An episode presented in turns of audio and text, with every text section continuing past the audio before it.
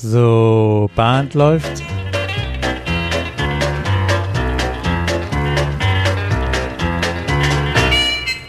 Herzlich willkommen in der Corder Lounge. Ich bin Peter Höfemeier aus Kiel. Und ich bin Martin Kull aus Baden-Baden und wir begrüßen euch zu unserer Folge Nummer 9.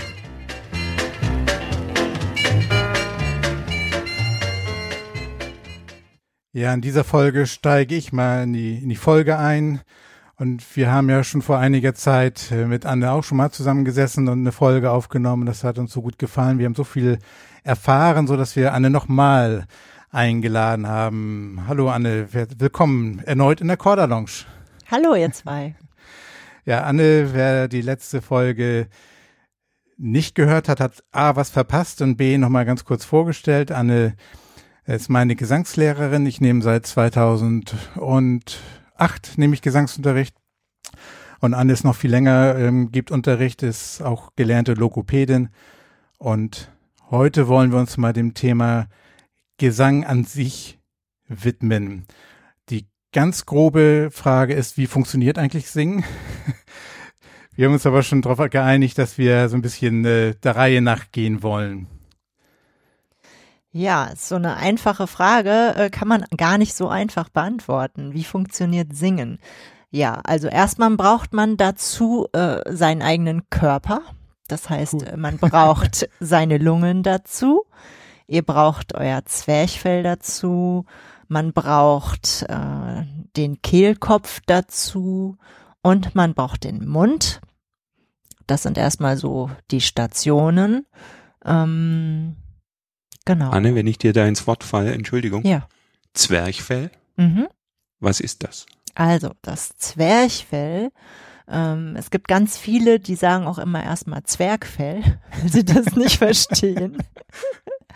Das Zwerchfell ähm, kann man sich vorstellen, ähm, wenn man sich auf die unteren Rippen fasst. Darunter befindet sich das sogenannte Zwerchfell. Das äh, ist, sieht glockenförmig aus, ähm, ist eine Muskelsehnenplatte und äh, trennt den Herz-Lungen-Raum vom Rest der Gedärme. Also das heißt Magen, Leber, äh, Darm ist alles darunter. Es ist mhm. komplett abgetrennt. Also ein Muskel. Es ist eine Muskelsehnenplatte, ja. Okay. Genau. Also und ich kann sie nicht fühlen, bei mir ist da Bauchfett unter den Rippen, aber okay, also mein Körper ist an der Stelle zweigeteilt. Richtig, genau. Und ähm, manche kennen es eventuell, äh, wenn sie mal bei einem Physiotherapeuten waren, ähm, man kann da auch reingreifen. Und zwar sollte man idealerweise, wenn man die Finger nimmt und unter die Rippen greift, dann greift man auch ins Zwerchfell rein. Das kann sehr schmerzhaft sein, wenn das Besteht verspannt nicht. ist. Also wenn es weh tut, dann ist es äh, nicht so, wie es sein sollte. Man sollte eigentlich locker unter die Rippen fassen können. Am besten irgendwie im Liegen. Und äh, dann äh, greift man direkt ins Zwerchfell rein. So kann man auch das Zwerchfell lockern und lösen. Durch das Reingreifen. Durch das okay. Reingreifen. Aber da sollte man wissen trotzdem, was man tut. Äh, ja, das sollte man nach Möglichkeit bitte immer. wenn man es lockern und lösen kann, dann kann man es auch trainieren. Man kann es auch trainieren. Es ist ein Muskel. Ein Muskel lässt sich immer trainieren. Es gibt tatsächlich äh, Aufnahmen. Ähm, das habe ich mal gesehen, äh, dass man äh, Sänger und Laien, äh, ja, ich weiß gar nicht, mit was das äh, aufgenommen wurde. Man hat einfach mal das Zwerchfell aufgenommen, wie es sich bewegt bei einem Sänger und bei einem Laien. Und äh, bei einem Sänger ist es tatsächlich so, dass das Zwerchfell, das ist ja so glockenförmig, es kann sich rauf und runter bewegen. Und ähm, dieses rauf und runter bewegen ähm, ist bei einem Sänger sehr, sehr gleichmäßig und regelmäßig. Und bei einem ja, Anfänger oder jemandem, der noch nie was mit Singen zu tun gehabt hat, ist das sehr unregelmäßig. Daran erkennt man, ob jemand trainiert ist oder nicht trainiert ist. Mhm. Jetzt muss ich gestehen, ich habe ein bisschen doof gefragt. Ich wusste das. Ja. ähm, was ich spannend finde, ist subjektiv, wenn ich einatme, mhm. dann und ich mache es nicht richtig, ja, dann hebt sich ja so ein bisschen mein Brustkorb hoch. Ja, genau. Und manche denken jetzt vielleicht auch, dass dann das Zwerchfell sozusagen gen Herz geht. ähm, Aber ja, tatsächlich geht es doch in die andere Richtung. Oder? Ja, genau. Also ich erkläre das mal folgendermaßen. Es gibt unterschiedliche Formen der Atmung. Es gibt eine sogenannte Hochatmung oder auch Klavikularatmung. Klavikular bedeutet Schlüsselbein. Und es gibt eine sogenannte Tiefatmung. Und dann das dazwischen, was dazwischen sitzt, ist eine Mischatmung. Also die Hochatmung, das was du ansprichst, Martin, bedeutet, wenn der Brustkorb sich hebt und weit wird und die Schultern sich heben, also das heißt bis zum obersten Schlüsselbein ähm, Bewegung entsteht, ähm, bedeutet das letztendlich, wenn man es mal selber ausprobiert, ganz tief einatmet, dann merkt man, dass die Atmung nur bis zum Zwerchfell geht. Das Zwerchfell aber letztendlich nicht mehr involviert ist. Das ist auch der Grund, weshalb man beim Joggen, ähm, dann wenn man besonders viel Luft braucht und man gerne in die Hochatmung geht, Seitenstechen bekommt, weil das Zwerchfell nicht mitarbeitet. So. Das wenn, muss Peter wissen, weil ich jogge nicht. ja, okay. Scheint das mit einzubeziehen, weil ich habe toi toi toi oder ich laufe zu langsam selten Seitenstiche. genau. Und ähm, man sagt auch, oder mir wurde früher mal gesagt, wenn man kein Seitenstechen bekommen möchte, dann solle man länger ausatmen als einatmen. Das heißt also zum Beispiel, man soll ähm, drei Schritte einatmen und äh, vier Schritte ausatmen. Also sollte die Ausatmung immer länger sein als die Einatmung. So. Tiefatmung bedeutet letztendlich dann ganz im Gegenteil. Ähm, der Brustkorb bewegt sich eigentlich gar nicht, ist in kompletter Stille. Und der Bauch fängt sich an zu bewegen. Und zwar bei der Einatmung bewegt sich der Bauch raus und bei der Ausatmung bewegt er sich wieder rein. Und das hat den Grund, weil das Zwerchfell sich bei der Einatmung absenkt. Ich sagte ja, es ist kuppelförmig oder glockenförmig und ähm, es geht dann nach unten und man kann sich das vorstellen wie so eine Art Stempeldruck. Das heißt, der, äh, das Zwerchfell drückt auf die äh, ganzen Eingeweide, Magen, Darm, Gedärme, alles, was wir da unten haben und die müssen irgendwohin verschoben werden. Deswegen kommt der Bauch raus. War das nicht sogar so, dass man auch die Hände auf den Rücken packen kann? Wenn, genau. man es richtig macht, dass man dann auch hinten beim Rücken spürt, dass es sich da ein bisschen auswirkt. Genau, das nennt sich dann Flankenatmung. Also das heißt, man sieht es auch und man kann es fühlen im Rücken. Der Rücken ist besonders wichtig und auch die Seiten. Ähm, und man kann es tatsächlich auch spüren, wenn man besonders tief atmet und man sitzt einfach mal ganz gut auf einem Stuhl dann kann man diese Stempeldruckwirkung sozusagen des Zwerchfells sogar tatsächlich so weit merken, dass das, dass man diesen Druck auf den, auf die Stuhl, auf den Stuhl richtig spürt.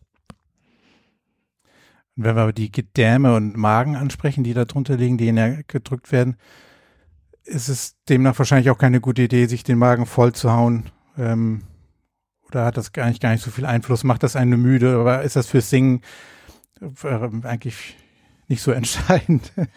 Also ähm, man sagt eigentlich immer, man sollte mit nicht kurz nachdem man gegessen hat irgendwie äh, singen oder sonstige Sachen, Atemübungen machen, weil dann wird dir eher schlecht. Mhm. Also ein voller Magen würde bedeuten, ähm, der Magen liegt direkt unterm Zwerchfell und wenn man sich vorstellt, das Zwerchfell drückt die ganze Zeit da drauf, mhm. dann kann man sich vorstellen, was das dann mit dem Körper okay. macht. Jetzt sollten wir auf die Einzelheiten dann auch nicht weiter eingehen. Nein. Ja, aber man kann das ja auch anders sehen. Also diese, diese Bauchatmung ist, wenn ich es richtig weiß, die Atmung, die die Babys haben, wenn sie auf die Welt kommen. Ja, genau.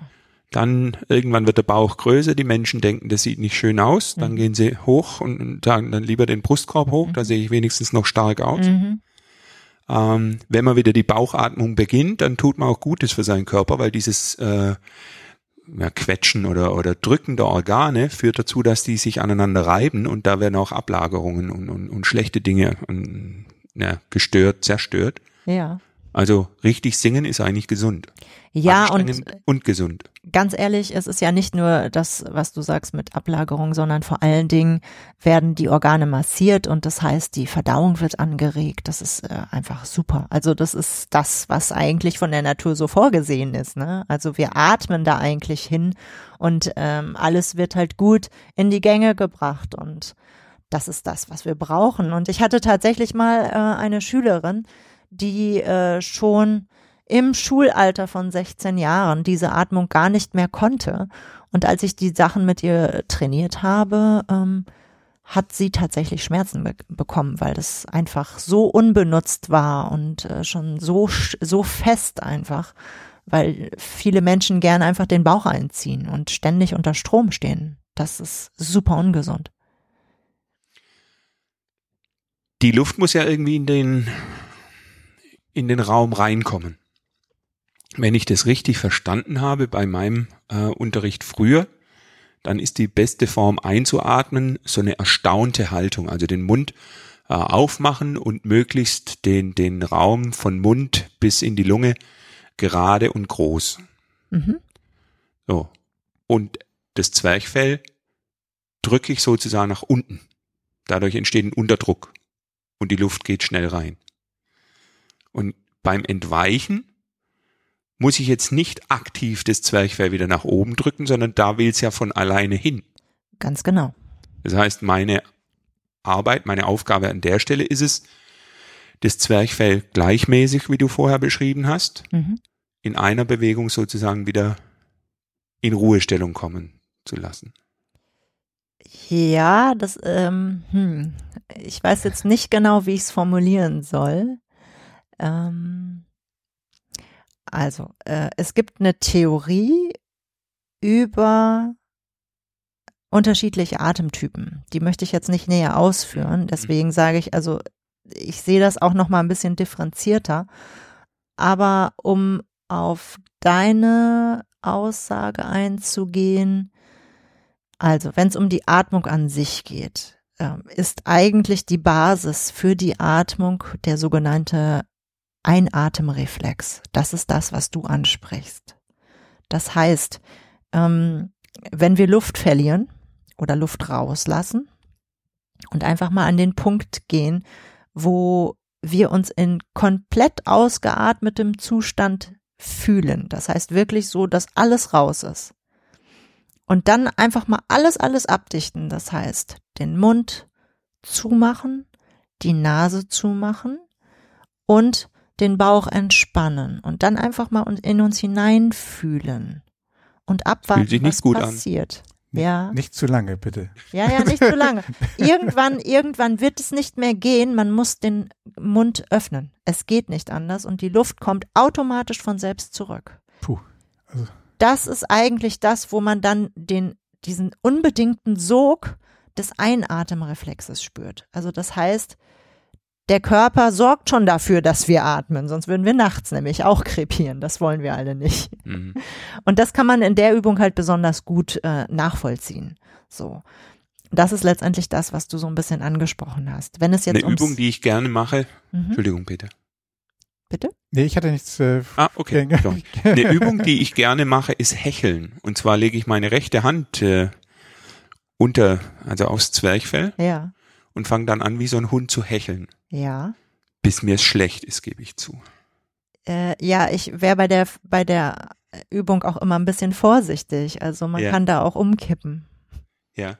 Ich glaube, mir hast du ja, äh, nicht, nicht nur, ich glaube, ich weiß ja, welche Übung du mir gezeigt hast, mhm. die, die vielleicht einen ähnlichen Effekt haben, ist ja dieses, also auf F, irgendwie so, so ganz mhm. kurzes, äh, stumpfes F.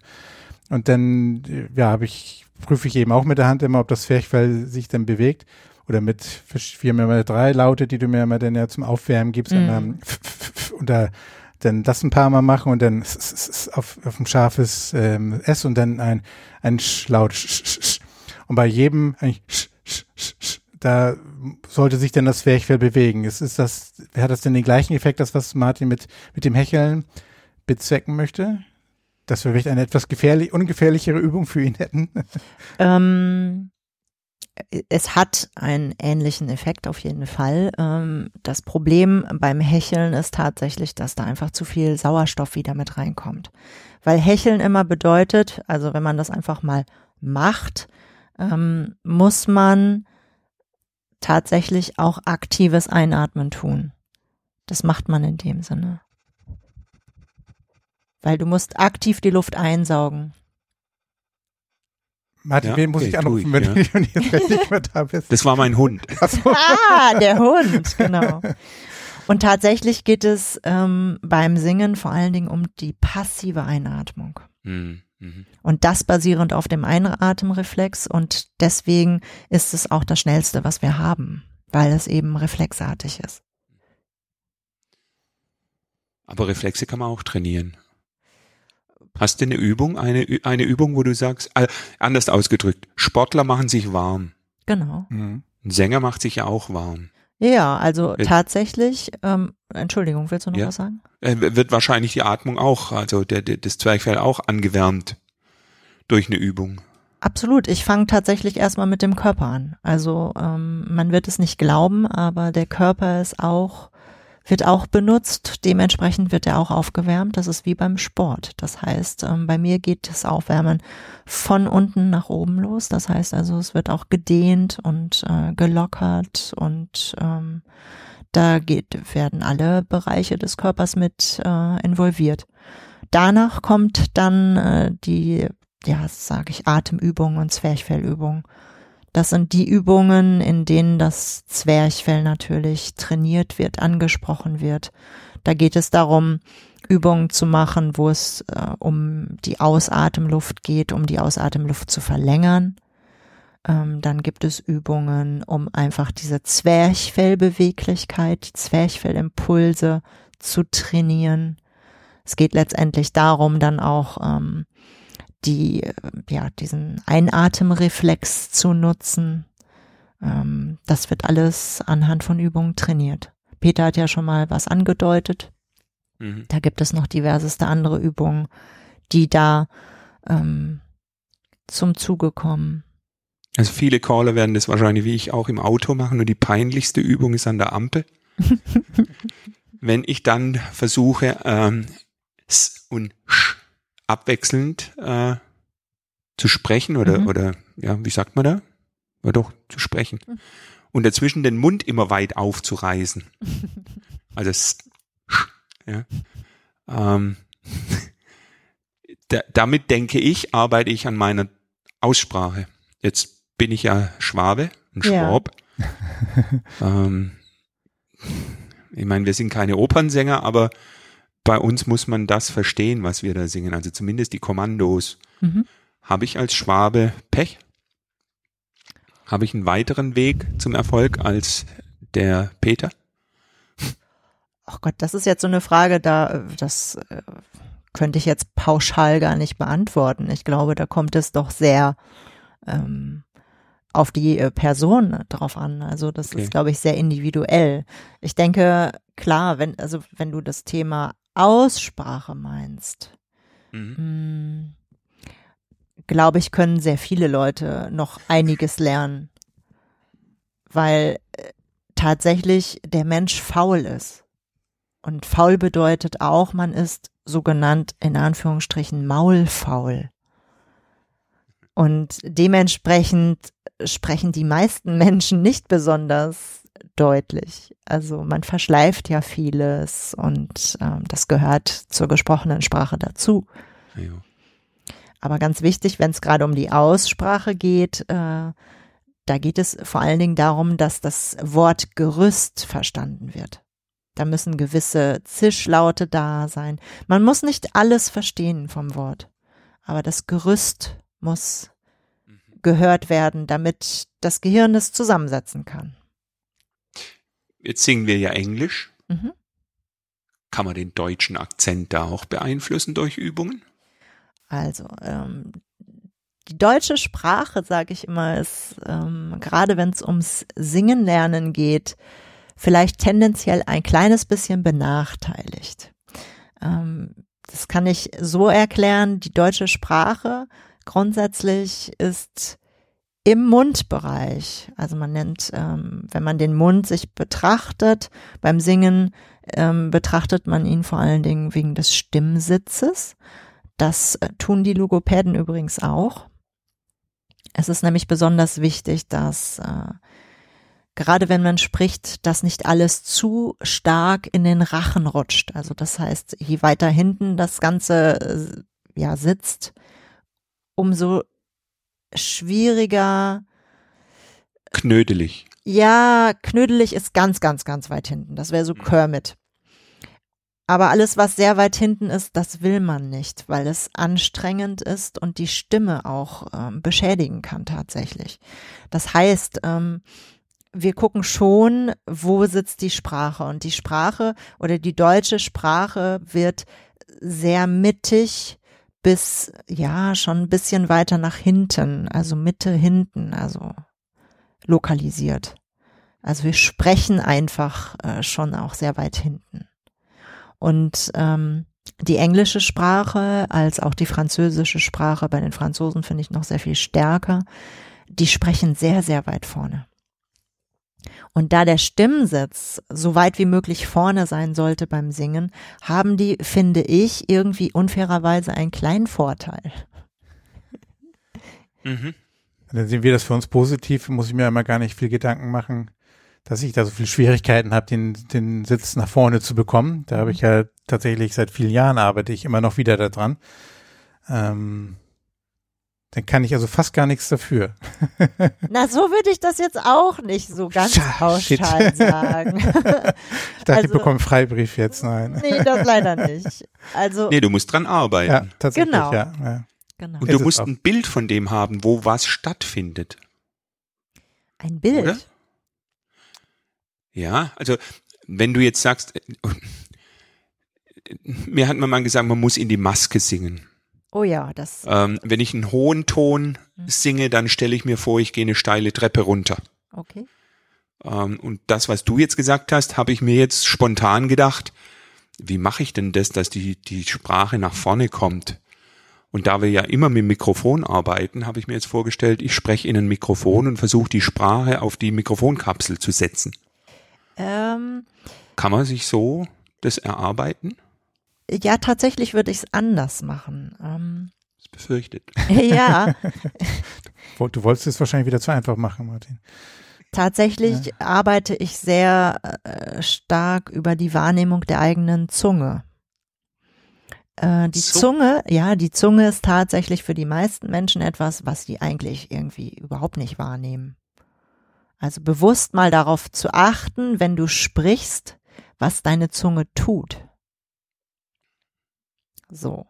Und wenn es um weiter hinten oder weiter vorne geht, dann hat das sehr viel mit der Zunge zu tun, denn äh, weiter hinten bedeutet auch auf der Zunge weiter hinten und weiter vorne bedeutet auf der Zunge weiter vorne. Ich sage zu meinen Schülern immer, wenn ihr singt und sprecht, tut das nach Möglichkeit nicht so wie im Alltagssprechen, versucht das nur im vorderen Drittel eurer Zunge zu tun.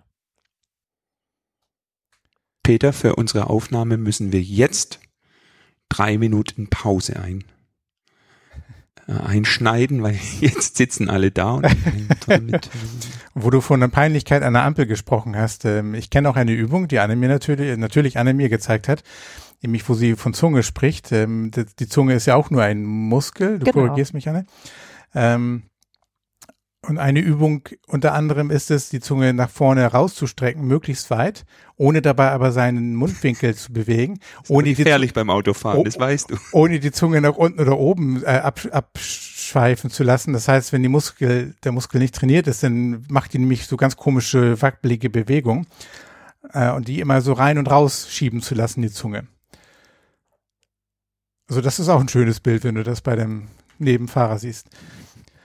Oder die, die Zungenspitze im, im Innenraum so Oberlippen innen, von innen nach unten und dann unten rumkreisen lassen und das so vier, fünf Mal und dann wieder umdrehen und mit ganz viel Kraft und dann, und diesen Zungenmuskel zu, zu trainieren, um ja wahrscheinlich dann auch die, diese Stabilität oder Beweglichkeit kontrollieren zu können. Ja, es hat viel mit, mit Aussprache zu tun. Also wenn der Muskel äh, schwach ist, wie sollst du vernünftig artikulieren? Mhm. Ganz einfach, ne? Also. Gibt's einen Tipp, wie ich, naja, eigentlich ist das eine blöde Frage. Wenn ich undeutlich spreche, müsste ich das ja bemerken, weil die Tänzer dann nicht verstehen, was ich sage. Genau. Aber wenn ich jetzt zu Hause etwas üben will, gibt's da für die, für die Deutlichkeit oder für diese Wahrnehmung, wo die Stimme sitzt, irgendeine Übung? Also für die Deutlichkeit gibt es eine ganz einfache Übung. Ähm, sie kann sehr schmerzhaft werden, aber das liegt an euch. Und zwar ähm, nimmt man seinen Zeigefinger und ähm, packt den zwischen die Zähne. So. Und dann, da musst du aber dann trotzdem ganz verständlich reden, Martin, damit das auch jeder trotzdem mit, also jetzt wahrscheinlich, ich habe es nicht richtig hinbekommen. genau, also mit der, mit dem Finger im Mund soll man so deutlich wie möglich sprechen und das über längere Zeit und auch keine Angst davor haben, das ist das Wichtige, mit der Zunge seinen Finger zu berühren. Okay. Stell dir einfach vor, du bist so geboren worden und du kannst nur so sprechen. Aber du musst natürlich so deutlich wie möglich sprechen. Das, das heißt, wenn ich das schaffe, bin ich Bauchredner. Nein. Und wenn du, wenn du das eine Zeit gemacht hast, dann rede einfach weiter, nimm den Finger aus dem Mund und du wirst einen großen Unterschied hören. Das werde ich auf jeden Fall probieren, wenn wir hier die Aufnahme fertig haben. Ja. Ich, ich kann das schon wir aus haben auch meiner Erfahrung bestätigen. Das gilt auch fürs Singen im Übrigen. Also das kann man auch sängerisch super machen. Man kann anfangen so zu singen und äh, kann dann irgendwann den Finger aus dem Mund herausnehmen und weiter singen und man wird den Unterschied hören. Und spüren, auch selbst als der Beteiligte, ne? Das, äh, also ich kann das voll bestätigen. Wenn ich, ich habe sehr schnell mal so auf die Kaummuskeln und meinen ganzen Kiefer sehr, sehr schnell verspannt. Und mit der Übung bekomme ich das ein Stück weit tatsächlich gelöst und, und geöffnet. Und als Norddeutscher bin ich, glaube ich, ja auch mundfaul und ähm,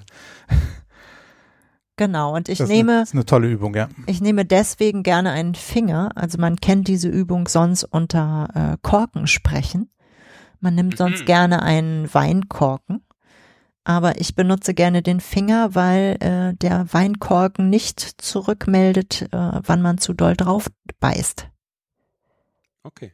Der Finger, der sagt das schon. Vor allem, wenn es der Finger der Partnerin ist. Wie gemein. Silke. Äh, sehr schön. Du baust die Übung aus, ja, sehr gut, ja. Mhm. genau. Jetzt habe ich ein Thema ähm, Stimmumfang. Mhm. Manchmal sind die Töne zu hoch. Mhm. Wie komme ich denn da hin? Tja, das bedeutet viel, viel, viel üben, üben, üben, üben. Mhm. Also es kann man gar nicht so schnell und einfach mal eben sagen. Also es gibt halt Übungen dafür und äh, man muss es auch immer wieder tun. Also das heißt viel hochsingen oder für manche auch, wenn sie in die Tiefe wollen, immer viel tief singen und das einfach trainieren. Wobei man ganz fairerweise auch sagen muss, den Umfang zu erweitern, ähm, geht in erster Linie nur, wenn man Höhe und Tiefe gleichzeitig trainiert. Man kann sich das vorstellen wie ein Gummiband. Man kann ein Gummiband nicht von einer Seite ziehen, dann rutscht die andere Seite hinterher. Sondern man kann nur beide Seiten ziehen. Dementsprechend braucht man die Höhe und die Tiefe gleichzeitig, weil sie sich gegenseitig bedingen. Da haben wir ein tolles Tool dafür in unserer äh, Abspielsoftware. Kann man ja die Tonhöhen verändern. Mhm. Das heißt, wir könnten einen Singing Call nehmen, könnten den nach oben äh, transponieren mhm. und nach unten und dadurch diese Gummibandübung ausführen. Das kann man machen, wobei ich eher ähm, bevorzugen würde, ein Stück zu nehmen, was halt besonders viel Höhe hat oder Stücke zu nehmen, die besonders viel Tiefe haben. Und da kann man dann halt mal pitchen. Einfach um sich an die Grenzen auch zu bringen und sich daran zu gewöhnen. Denn es ist halt besonders wichtig, ja auch in die Höhe zu gehen, ohne dann mit Druck zu arbeiten. Und da gibt es halt so viele Dinge, auf die man dann achten sollte. Deswegen ist es nicht einfach mal so gesagt, was kann ich machen, um die Höhe und die Tiefe zu trainieren. Das ist so viel. Eigentlich wie, wie so oft, man muss ran, aus der Komfortzone raus und, und, Richtig. und äh, üben, üben und ähm, irgendwie wahrscheinlich noch mehr üben und die, die Angst davor verlieren. So vor der Höhe ist natürlich dann die Höhenangst. Bei mir ist der Effekt, ich vermutlich bei vielen anderen auch, mhm. dass man dann eben ganz eng wird und ganz, ganz der Ton eigentlich nur noch ganz dünn rauskommt oder gar nicht mal rauskommt ähm, und man ja schon vorher, weil man weiß, der Ton kommt, eigentlich schon im ganzen Körper so genau. ähm, ja, da muss man eine gewisse Entspanntheit bekommen, den eben halt auch souverän und selbstbewusst diesen Ton dann auch, auch anzugehen. Ne? Ja, genau. Mir hat es mir das Bild jetzt, das hilft mir immer, ich stelle mir den Ton nicht so von der Tonleiter irgendwie von unten nach oben vor, sondern eben so das, was mir geholfen hat, das Bild eben, die tiefen Töne sind bei mir links. Und wenn ich mir vorstelle, ich muss irgendwie dann gleich nach äh, zum hohen Ton hin, dann stelle ich mir den Ton weiter rechts vor. Das, das hilft mir irgendwie schon so vom, vom Körper irgendwie, irgendwie anders mit umzugehen in dem Moment. Ähm, ja. Also für die ja, Höhe. Ich habe gelernt, dass, oder versuche den Ton von oben auch anzusingen, nicht von unten hoch drücken, bis er dort ist, sondern möglichst von, von oben her. Also auch nicht weit oben und dann runterrutschen, sondern idealerweise ihn ja sofort zu treffen. Ja, also ähm, du kannst es dir auch vorstellen, das ist eine andere Vorstellung. Äh, stell dir die Töne vor wie in einem Regal. Und du greifst nicht von unten in ein Regal, du greifst auch nicht von oben in ein Regal, sondern du greifst auf die Höhe, wo etwas steht. Und holst es hm. da raus. Hm. So. Also man schneidet, also man geht niemals einen Ton von unten an oder man sollte ihn jetzt extremst von oben angehen. Ähm, in der Höhe ist es tatsächlich hilfreich, ähm, zum Beispiel, wenn man körperlich eine Gegenbewegung macht. Also wenn ich besonders in die Höhe muss, ist es sehr hilfreich, zum Beispiel in die Knie zu gehen. Und auch, was, was ganz, ganz auffällig ist, man macht mit dem Kopf häufig so eine Mitbewegung. Wenn man nach oben will, dann reißen alle in den Kopf nach oben, als müssten sie sonst wohin. Oder wenn sie nach unten wollen, dann äh, nehmen sie immer weiter den Kopf nach unten. Äh, ganz hilfreich ist, den Kopf immer gerade zu lassen. Das heißt, nach Möglichkeit nicht mit dem Ton mitwandern. okay. Ja, da, da fällt mir auch noch ein, dieses gerade aufs das, die, den Ton aus dem Regal nehmen, passt das auch zusammen, grundsätzlich ja dieses Bild zu haben, so voll auf die Zwölf drauf, also auch immer selbstbewusst die Töne singen. Ähm, Versuche ich zumindest ja zu, zu lernen. Du hast mir auch mal gesagt, es ist besser, den Ton ein Stück weit falsch, aber dafür selbstbewusst einen Ton zu machen, bevor man eben schon diese Angst davor hat, den Ton nicht zu treffen und dann zu zurückhalten ist. Also eben voll auf die Zwölf, gegebenenfalls ein bisschen Kratzen äh, in Kauf zu nehmen, aber dafür Präsenz und den, den Ton nach vorne und nach draußen zu transportieren. Also das ist ja. mir persönlich lieber, ja. ja. Weil es einfach, ähm, es geht ja darum, beim Singen darf und kann man sich nicht verstecken.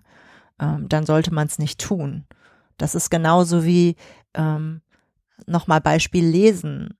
Wenn ich jemandem was vorlese, äh, dann lese ich nicht für mich, sondern dann muss ich ja aus mir herausgehen, damit das für jemand anderen auch äh, ja schön interessant wird. Also gerade wenn man Kindern vielleicht vorliest. Und wenn man callt und da singt, kann man sich auch nicht einfach zurücknehmen. Ihr macht das nicht für euch. Mhm. Wir wollen ja den Draht zu den Tänzern haben und das kann wahrscheinlich nur durch diesen Sitz vorne in der Stimme, dadurch die, die, die Präsenz vorne haben, den Ton auch nach vorne zu bringen. Mikrofon kann ja auch nur das verstärken, was auch gut bei dem Mikrofon ankommt. Ganz genau. Ähm, wir hatten vorhin das Bild mit dem, mit der, mit dem, Martin fragt ja mit dem, ähm, sich vorstellen, zum Mikrofon zu singen. Mhm. Ähm, ich kann mich dran erinnern, dass wir mal auch so in einem Workshop eben mal die Übung hatten, in dem Raum sich an, an die Wände jeweils gestellt und mhm. dann so die Vorstellung eben, die, diesen, den so zu reden, dass, dass wenn man den Menschen auf der zehn Meter weit weg steht, anspricht. Genau. Kannst du dazu noch irgendwie noch ergänzen oder noch was, was das bewirkt oder was der Sinn dieser Übung ist? Oder dieser Vorstellung? Hat man noch andere Bilder dafür vielleicht? Also ich verstehe jetzt nicht hundertprozentig, was du von mir wissen möchtest. ich habe dieses, ähm, dieses Bild oder die Übung vor Augen, dass man eben was spricht, aber nicht wir stehen jetzt einen Meter voreinander, nee, in heutigen Zeit 1,50 Meter und dann brauche ich ja gar nicht so laut reden, dann kann man auch den anderen Menschen verstehen, aber ich muss ja mich ganz anders im Körper justieren, wenn ich den Menschen, der zehn Meter weit weg steht, auch erreichen möchte. So, was, was da die Wirkung ist, hat das mit diesem Sitz auch zu tun oder ähm, ist es das, was Martin mit sagen wollte, sich vorstellen, in die Mikrofonkapsel zu sprechen? Also grundsätzlich ähm, lassen wir das Mikrofon erstmal weg. Das Mikrofon, äh, wie du schon sagtest, verstärkt ja sowieso erstmal nur das, was du selber tust. Ähm, also, um es vernünftig machen zu können, ähm, braucht es erstmal eine gewisse gesunde Spannung im Körper. Das heißt also, du solltest in erster Linie gerade stehen. Ich hatte schon mal was dazu gesagt. Ähm, Stichwort Marionette. Marionette. Ähm, stellt euch vor, ein Faden ist an euch, an eurem Kopf befestigt und ihr werdet an diesem Faden nach oben gezogen. Der zweite Faden ist am Brustbein angesetzt. Der zieht auch nach oben. Das heißt, ihr seid komplett aufgerichtet. Aber könnt dann auch den Rest einfach so locker fallen lassen. Das heißt, ihr seid in euch aufgerichtet. So, das ist das mhm. Erste. Mhm. Ähm, es geht immer, die meisten Menschen haben ein zu viel Anspannung, ein Hypertonus. Das ist meistens so, wenn man sehr gestresst ist und äh, dann ist man halt einfach, hat man zu viel Spannung. Es gibt Leute, die haben einen sogenannten Hypotonus, die sind, haben zu wenig Spannung. Ähm, und dann gibt es die Leute, bei denen ist es tatsächlich überlagert. Man kann einen Hy ähm, Hypotonus mit einem Hypertonus überlagern tatsächlich. Und es geht grundsätzlich erstmal darum, dass man einen sogenannten Eutonus, also das, was man braucht, äh, physiologisch, dass man das herstellt. Das heißt also, dass man guckt, dass man eine, eine Spannung herstellt, die gesund ist. Das ist das Erste.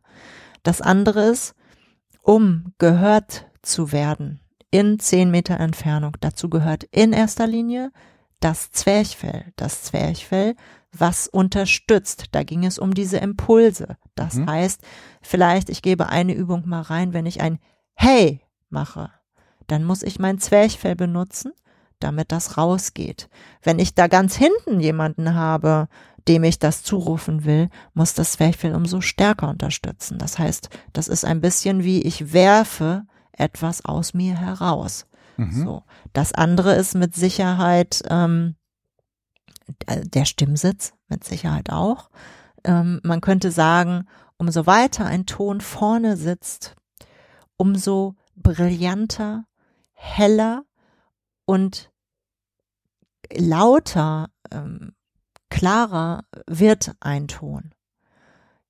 Wenn das Ganze weit hinten angesiedelt ist, wie wir das vorhin schon hatten mit Kermit der Frosch, wird es knödelig, wird es dumpf, wird es dunkel und es wird für denjenigen, der es macht, auch nicht mehr kontrollierbar. Also je weiter das Ganze nach vorne rutscht, umso besser wird es auch kontrollierbar.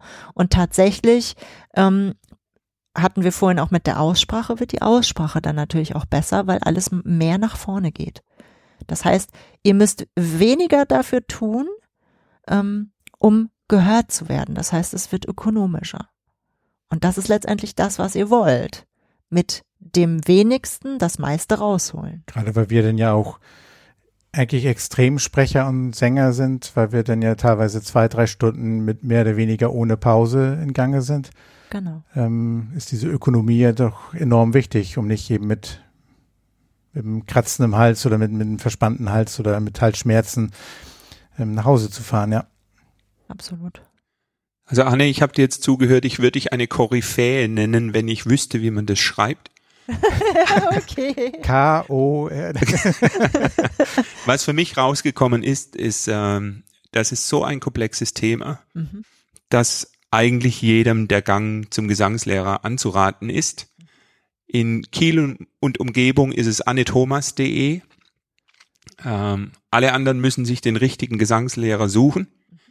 Da wird man sicherlich auch Vergleiche anstellen müssen. Da eine passt, da ist viel, ja, ich glaube, viel Striptease dabei. Man muss sich vor so einem äh, Gesangslehrer ein bisschen ausziehen. Man muss da Dinge machen, die man vielleicht nicht unbedingt im Beisein von einem anderen Menschen macht. Genau. Und äh, das ist mit Sicherheit ein spannendes Abenteuer. Abenteuer war unser Podcast heute. Peter, ich bin der Meinung, ich habe so viel aufgeschrieben wieder an Übungen. Ich beiß mir jetzt sofort auf den Finger, wenn wir fertig sind. ähm, Anne, dir vielen Dank und ich würde sagen, wir schließen die Lounge. Ja, das war, war wieder viel Input wahrscheinlich, aber auch mit vielen Fragezeichen, aber ich, das wesentliche Ziel, denke ich mal, Motivation, sich damit auseinanderzusetzen und Ähm, ja, lohnt sich. Ich, ich, mir bringt Spaß. Man lernt auch so viel über sich selbst und das hat auch so viele andere Aspekte. Und für den Square Dance, für die Callerei hilft das auf jeden Fall. Ich bin bei dir, Martin. Schließen wir die Lounge. Ähm, ich muss jetzt, ich, ich wollte das Intro nochmal abspielen. Wie spielt das Outro ab? Wir schließen die Lounge nochmal. Äh. Macht's gut, ihr Lieben. Viel Spaß beim Üben. Ciao, ciao. Ciao, ciao. Und lasst gerne Kommentare oder wenn ihr auch Informationen zu dieser nächsten Folge bekommen wollt, es gibt Newsletter, könnt ihr euch eintragen auf der Webseite callerlounge.de. Bis dann.